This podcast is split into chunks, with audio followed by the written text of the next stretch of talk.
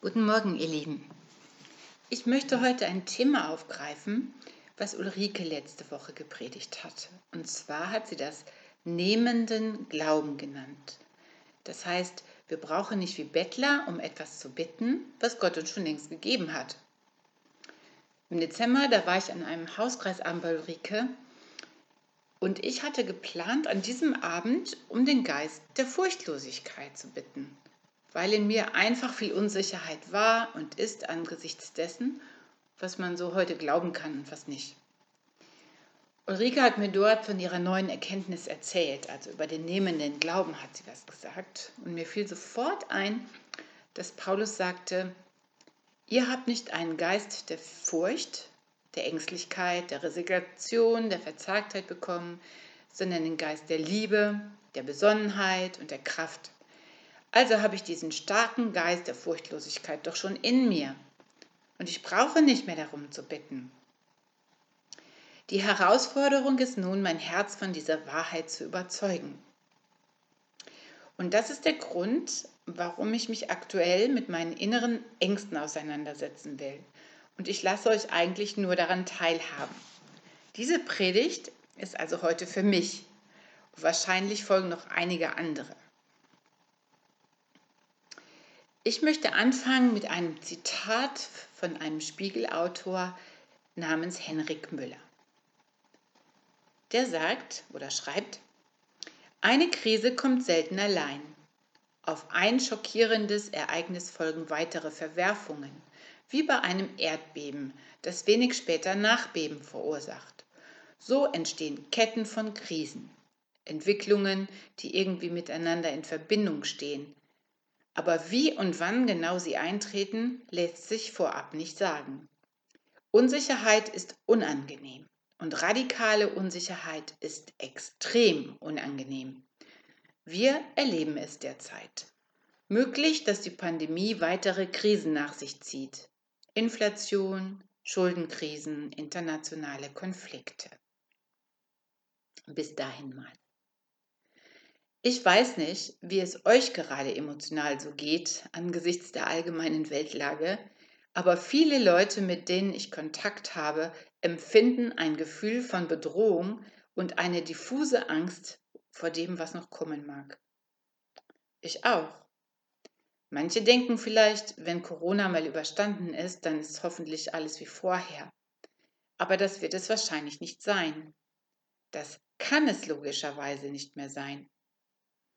Genauso wie sich nach 9-11 in New York schon ganz viel geändert hat. Es läuft immer gleich ab.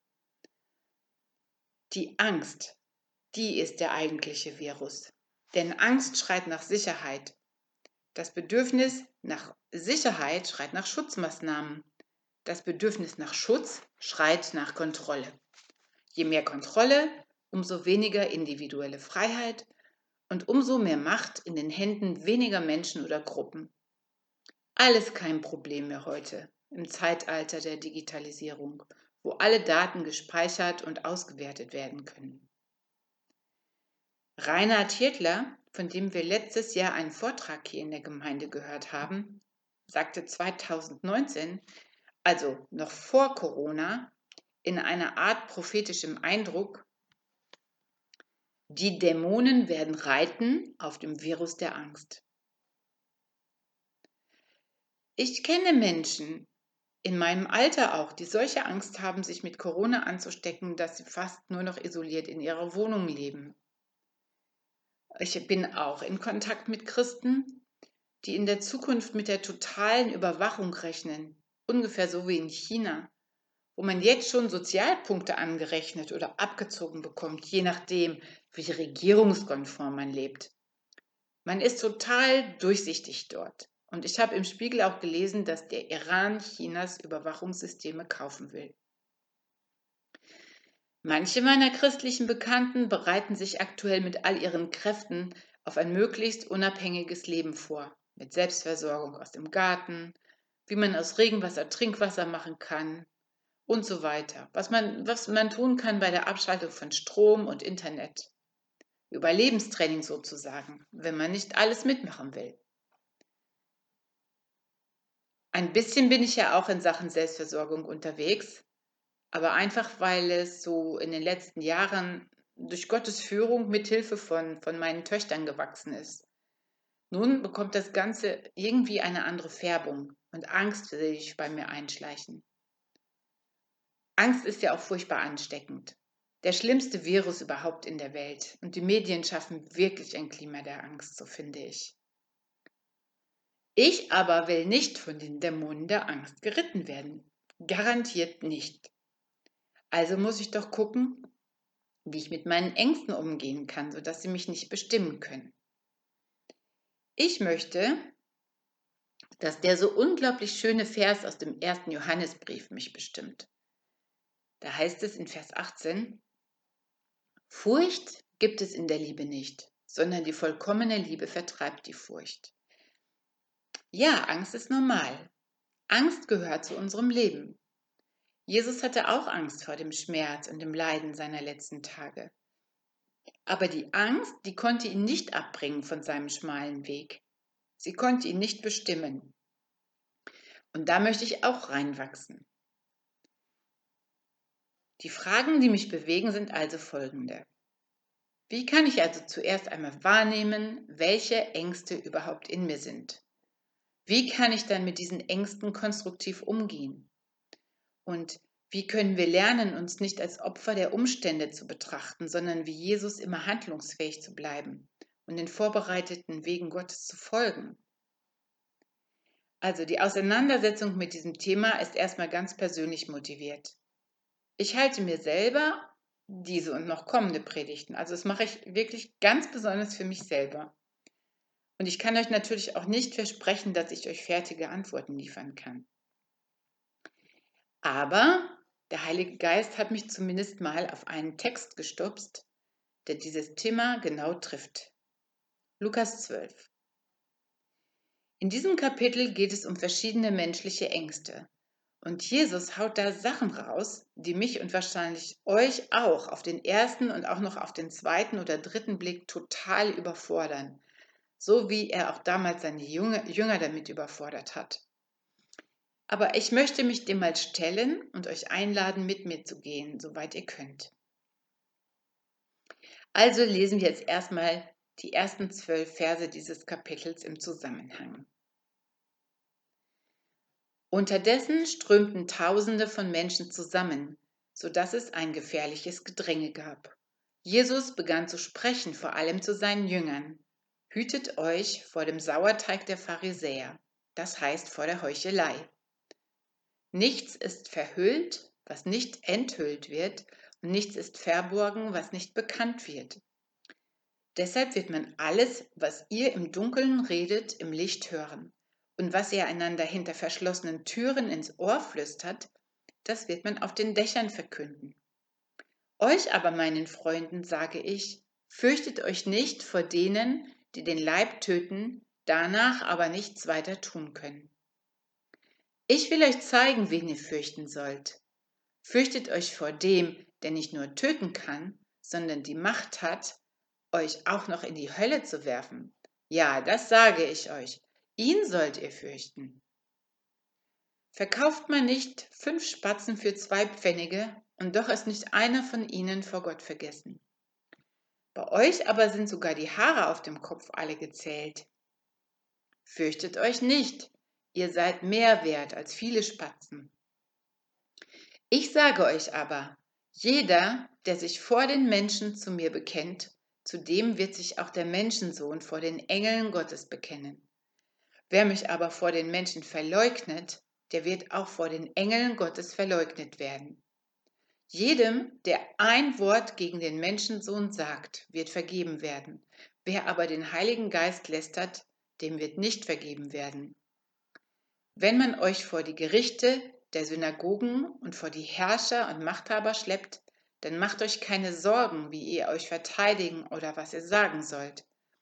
Denn der Heilige Geist wird euch in derselben Stunde lehren, was ihr sagen müsst.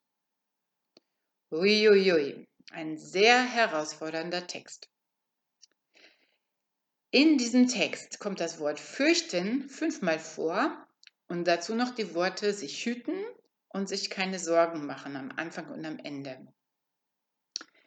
Und Jesus thematisiert in diesem Abschnitt einige menschliche Ängste, direkt und indirekt. Und ich möchte mit euch den Text in drei Abschnitten betrachten, die wir Stück für Stück durchgehen. Heute erstmal die Verse 1 bis 3. Unterdessen strömten Tausende von Menschen zusammen, sodass es ein gefährliches Gedränge gab. Jesus begann zu sprechen, vor allem zu seinen Jüngern. Hütet euch vor dem Sauerteig der Pharisäer, das heißt vor der Heuchelei. Also, ich stelle mir die Situation so vor. Tausende von Menschen kommen von allen Seiten. Es wird immer enger, die Leute sind ungeduldig, drängen nach vorn, schubsen andere zur Seite, wollen Jesus unbedingt sehen. Und das Publikum ist ganz sicher bunt gemischt. Also die meisten werden aus der sozialen Unterschicht sein, denn das waren über 80 Prozent der Leute damals. Verzweifelte Menschen, Tagelöhner, Kranke, Arme, Bauern, Leute am Rande der Gesellschaft, die unter der Last der Steuern stöhnen und nichts mehr zu verlieren haben und ihre Hoffnung setzen auf Jesus. Und sicher sind da auch Leute, die Jesus schon kennen, die Heilung erlebt haben, begeistert sind und mehr von ihm hören wollen. Vielleicht sind auch Kundschafter in der Menge, die für die Römer arbeiten und schon den nächsten Posten alarmiert haben. Größere Versammlungen waren nämlich nicht erwünscht. Es könnten Tumulte und Aufstände gegen die Römer entstehen. Ganz sicher sind auch eine Menge Pharisäer dabei, die Jesus auskundschaften, also die versuchen, seine Worte an ihrem eigenen religiösen Weltbild zu messen. Gerade im Kapitel vorher, da hat Jesus im Haus eines Pharisäers eine Art Brandrede gegen die Pharisäer gehalten. Und die warten eigentlich nur noch drauf, dass er sich in seinen eigenen Worten verfängt und dass sie ihn anklagen können. So stelle ich mir das jedenfalls vor. Sehr erhitzte Atmosphäre, kurz vor einer Massenpanik, wenn auch nur das Geringste passiert. Gefährliche Menge steht im Text. Und Jesus mittendrin in diesem Gewusel die Ursache für diesen Menschenauflauf. Und was macht er? Er behält die Ruhe. Er ist total fokussiert auf das, was gerade dran ist. Zuerst wendet er sich ganz bewusst an seine Jünger. Die stehen wahrscheinlich ganz nah bei ihm oder um ihn herum. Vielleicht versuchen sie, die Leute ein bisschen auf Abstand zu halten, so wie seine Bodyguards. Sind ja alles junge, starke Kerls. Aber dieser Fokus auf seine Jünger inmitten von diesem Getümmel zeigt, wie wichtig das ist, was Jesus seinen Freunden nun sagen will. Das hat für ihn die allererste Priorität. Hütet euch vor dem Sauerteig der Pharisäer, das heißt vor der Heuchelei. Wie schon angedeutet, da war Jesus im Kapitel vorher in das Haus eines Pharisäers eingeladen worden der ihn dann ganz verwundert fragt, warum er sich vor dem Essen nicht die Hände wischt. Und da wird Jesus richtig sauer und er gibt seinem Zorn freien Lauf. Oh, ihr Pharisäer, ihr haltet zwar Becher und Teller außen sauber, innen aber seid ihr voller Raubgier und Bosheit. Ihr Unverständigen, hat nicht der, der das Äußere schuf, auch das Innere geschaffen? Gebt lieber, was in der Schüssel ist, den Armen, dann ist für euch alles rein. Doch weh euch Pharisäern, ihr gebt den Zehnten von Minze, Gewürzkraut und allem Gemüse. Die Gerechtigkeit aber und die Liebe zu Gott vergesst ihr. Man muss das eine tun, ohne das andere zu unterlassen. Weh euch, Pharisäern, ihr wollt in den Synagogen den vordersten Sitz haben und auf den Straßen und Plätzen von allen gegrüßt werden. Weh euch, ihr seid wie Gräber, die man nicht mehr sieht, die Leute gehen darüber, ohne es zu merken. Und so weiter. Das war noch nicht alles, was Jesus da rauslässt. Junge, Junge, harter Tobak. Und jetzt sagt Jesus zu seinen Jüngern, hütet euch, hütet euch vor solcher Heuchelei, denn sie ist wie Sauerteig. Ich backe ja seit ein paar Monaten selber Brot mit Sauerteig. Also für ein normal großes Brot brauche ich nur 4 Gramm. 24 Stunden stehen lassen und der Teig ist durchsäuert. Warum ist Heuchelei gefährlich und wirksam wie Sauerteig? Zu heucheln, das bedeutet Schauspielern. Also Menschen etwas vorzumachen, was nicht der Realität entspricht. Sich hinter einer schönen Fassade verstecken. Pharisäer, die waren laut Jesus Meister in Sachen Heucheln. Ein Pharisäer war sicher nicht von Anfang an so ein formvollendeter Heuchler.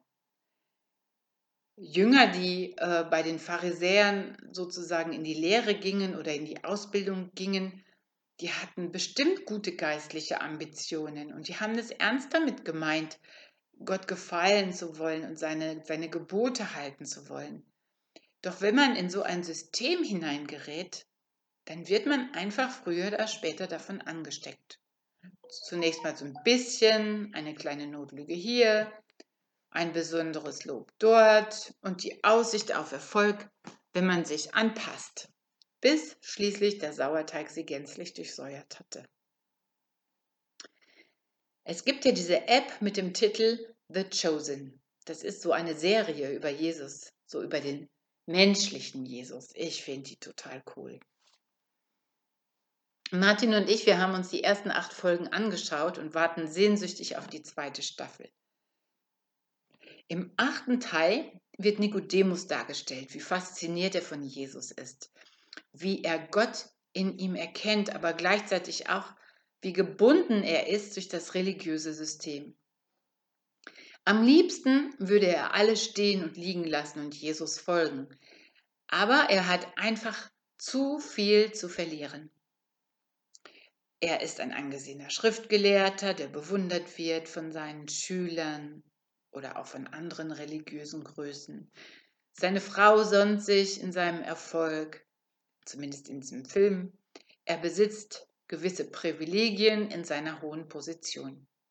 Er schafft es nicht loszulassen, obwohl Jesus ihn eingeladen hat, mit ihm zu kommen. Ja, er steckt fest in diesem System. Aber der Wunsch, Ansehen und Anerkennung von Menschen zu bekommen, ist ja nur die eine Seite der Medaille. Warum heucheln Menschen überhaupt?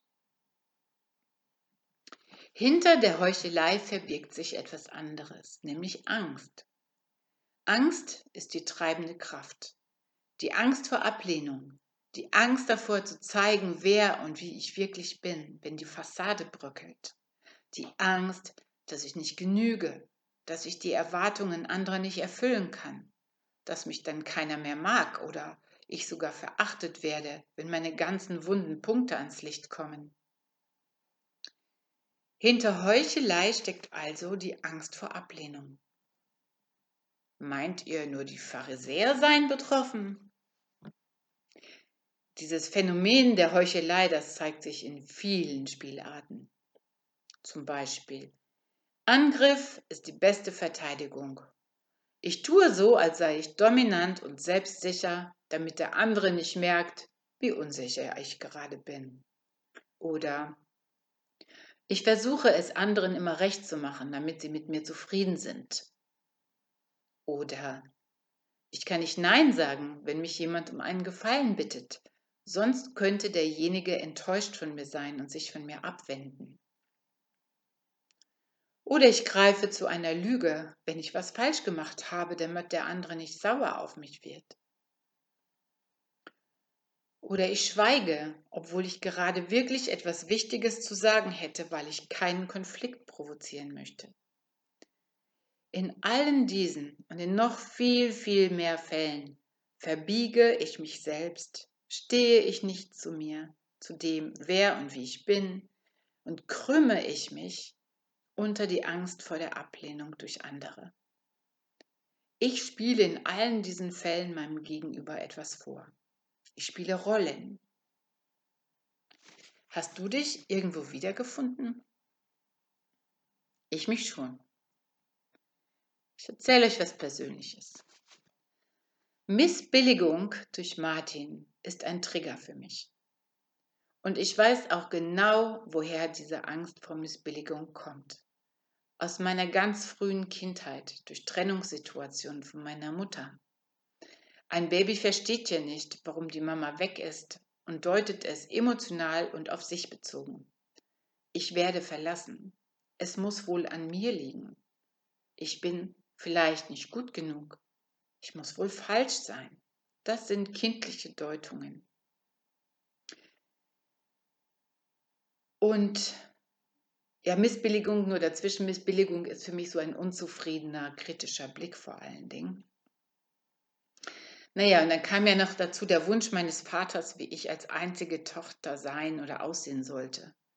Seine Märchenprinzessin mit langen Haaren und üppigen Kurven. Und das war ein Wunsch, den, dem ich leider nie entsprechen konnte.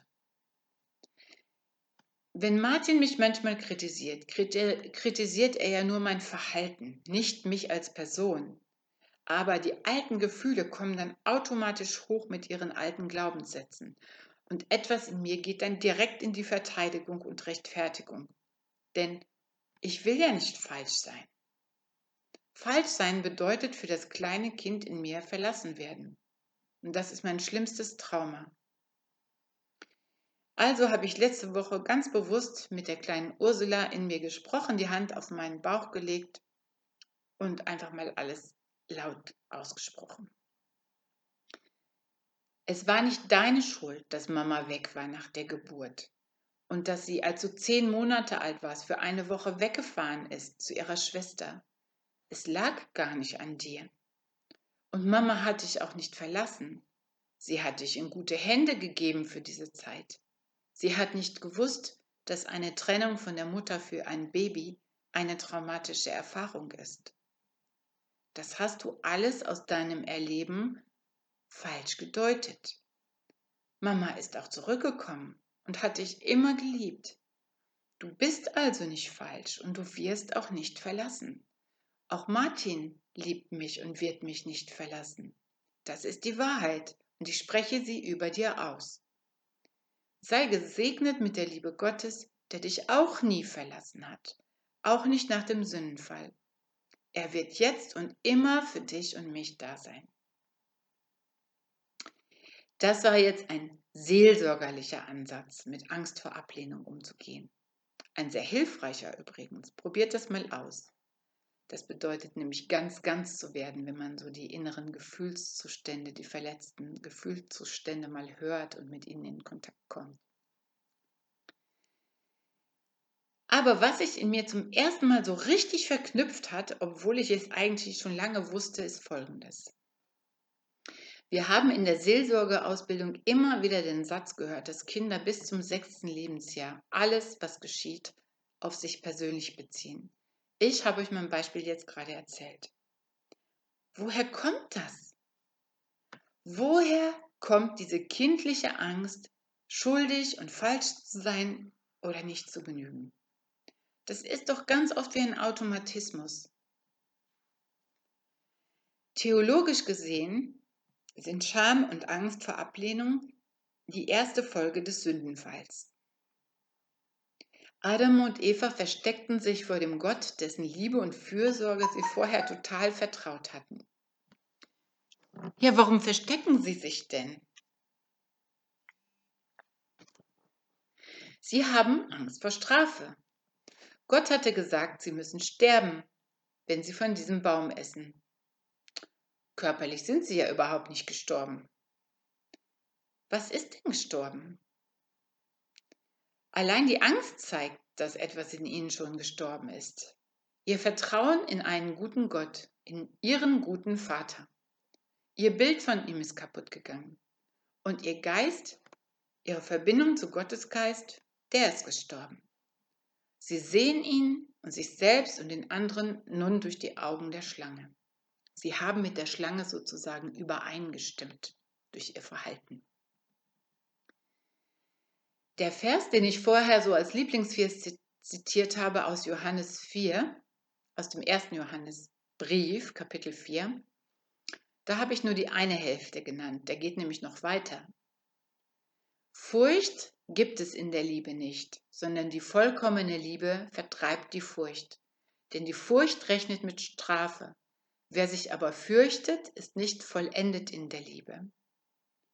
Also wenn ihr noch Angst habt, dann seid ihr einfach nur noch nicht vollendet in der Liebe.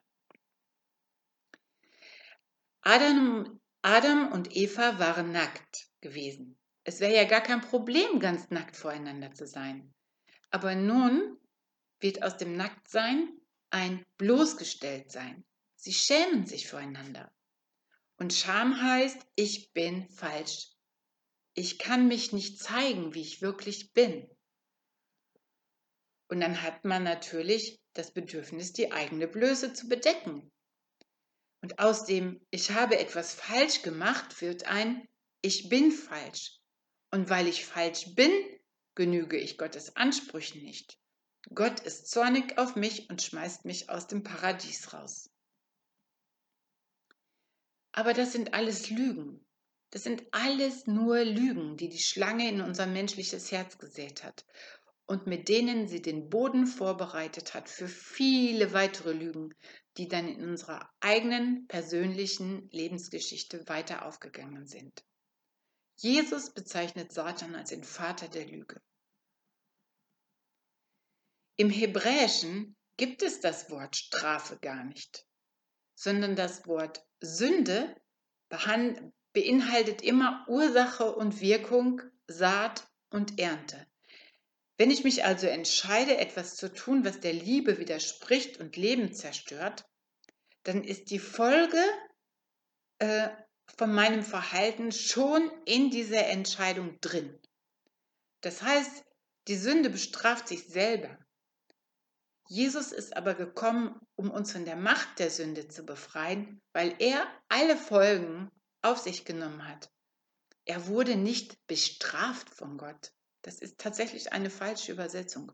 Er hat die Folgen unserer Sünde getragen. Zurück zum Text.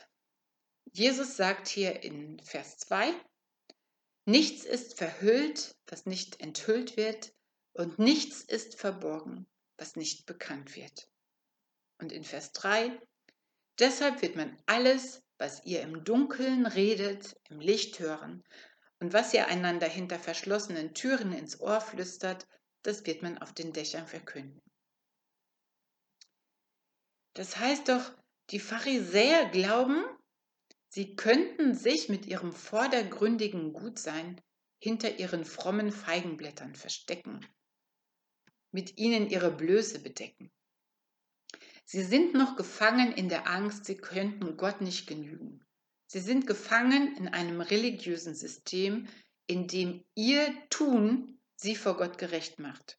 Und wenn schon nicht vor Gott, dann wenigstens vor den Menschen. Wenigstens vor den Menschen haben sie einen tollen, frommen Schein. Aber Jesus warnt seine Jünger scharf. Nein, macht das nicht so wie die Pharisäer. Hört mir gut zu. Ihr könnt euch überhaupt nicht vor Gott verstecken. Alles wird offenbar werden, selbst ein Flüstern hinter verschlossenen Türen im Dunkel. Wenn nicht hier, dann spätestens vor dem Richterstuhl Gottes. Also macht euch doch nichts vor und hütet euch vor der Heuchelei. Es gibt keinen gottfernen Raum. Es gibt tatsächlich keinen gottfernen Raum. Die Bibel beschreibt, dass Gott sogar in der Unterwelt zugegen ist. Lest mal Psalm 139, da heißt es so, ich kann das nicht ganz auswendig. Und wollte ich in den Himmel fahren, so bist du da. Und würde ich in die Unterwelt fliehen wollen, so bist du da. Es gibt nicht das klitzekleinste Plätzchen im gesamten Universum, wo ich mich, mein Herz und mein Leben vor Gott verstecken könnte. Was macht das mit dir, wenn du das hörst? Wenn du jetzt ein mulmiges Gefühl bekommst und Angst hast vor dem Gericht Gottes, dann gilt einfach nur, du bist noch nicht vollendet in der Liebe. Lest mal das Kapitel im ersten Johannesbrief, Kapitel 4. Da geht es die ganze Zeit um Furcht und Liebe. Johannes sagt, Wir haben die Liebe, die Gott zu uns hat, erkannt und gläubig angenommen. Gott ist Liebe. Und wer in der Liebe bleibt, bleibt in Gott und Gott bleibt in ihm. Darin ist unter uns die Liebe vollendet, dass wir am Tag des Gerichts Zuversicht haben. Am Tag des Gerichts Zuversicht haben. Wenn du in deinem Herzen erkannt hast, im Herzen, nicht im Kopf, sondern im Herzen erlebt, dass du bedingungslos geliebt bist von Gott, wenn das dein Lebensgrundgefühl geworden ist oder noch werden wird hoffentlich, dann wirst du nicht mehr vom Virus der Angst geritten. Wir brauchen Jesus, der die Lügen der Schlange entmachtet, indem er uns offenbart, dass der Vater im Himmel nie, nie, nie aufgehört hat, uns zu lieben. Dass dieser Vater Himmel und Erde in Bewegung gesetzt hat, um dich und mich und alle seine verlorenen Kinder wieder nach Hause zu holen.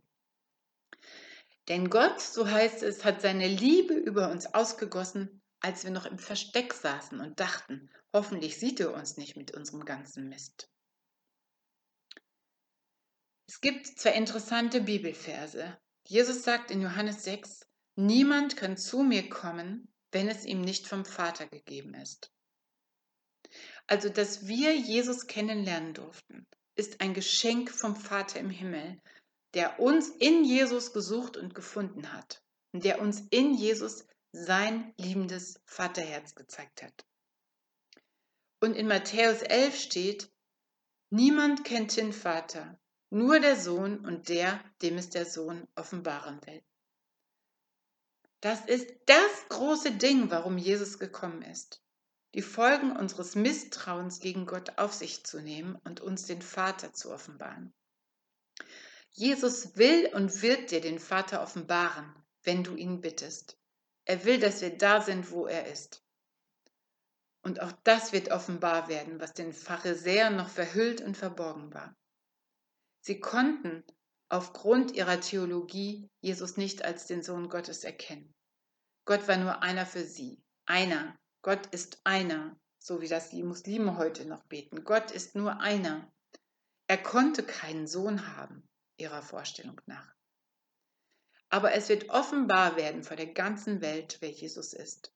Jeder wird den Vater und den Sohn erkennen und die Knie vor ihnen beugen. Das steht auch so in der Bibel und ich glaube das. Ich ziehe ein Fazit für mich. Was treibt meine Urangst vor Ablehnung und Strafe aus, damit ich echt und aufrichtig sein kann vor Gott, vor mir selber und vor anderen Menschen? Für mich ist es ein Leben unter dem wohlwollenden Blick Gottes, der mich bedingungslos angenommen hat.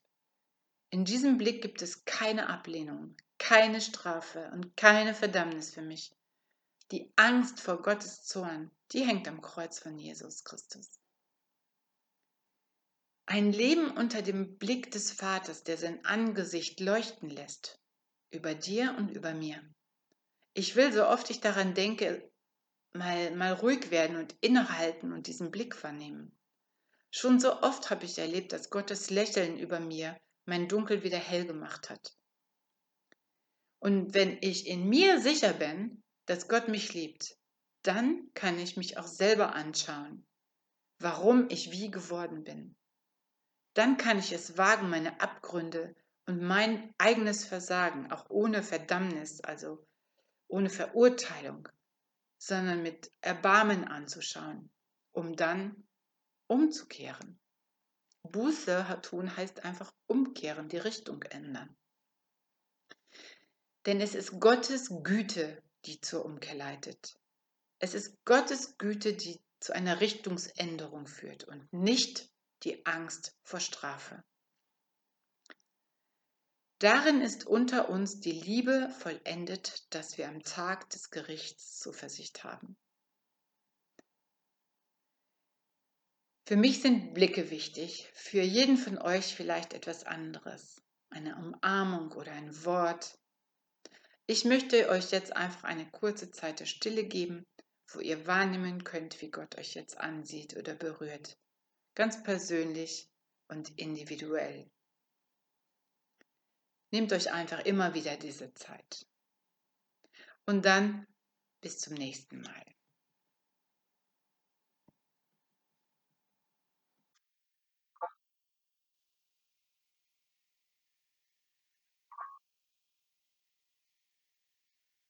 It's quiet in this house upon the hill. You won't mind it.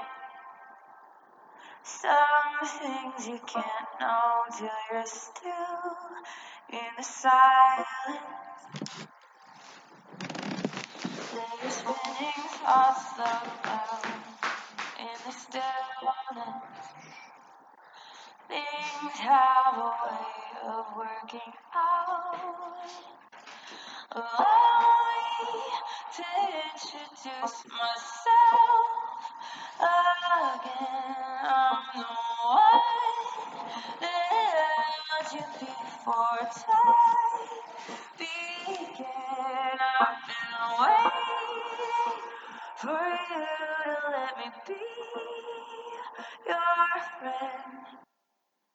Everything you ever need, everything I am, I am. I am. I am.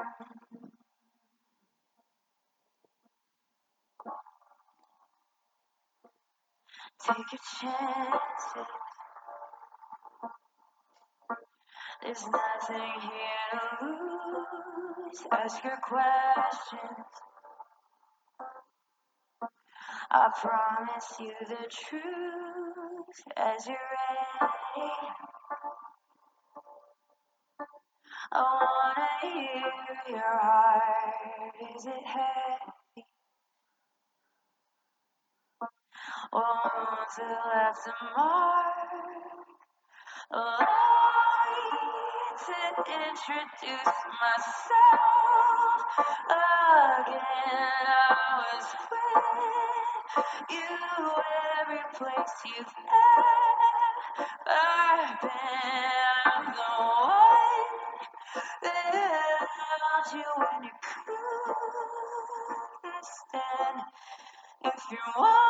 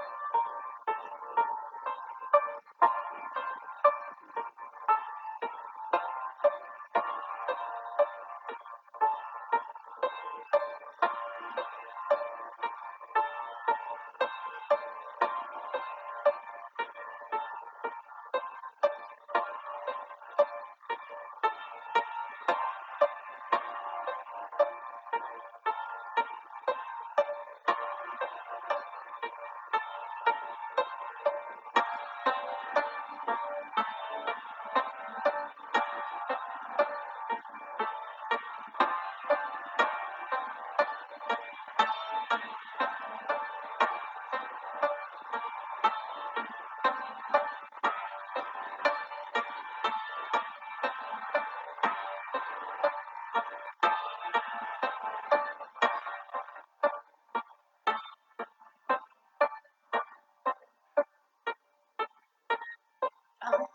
you in the house upon the hill. How I want to show you I am real.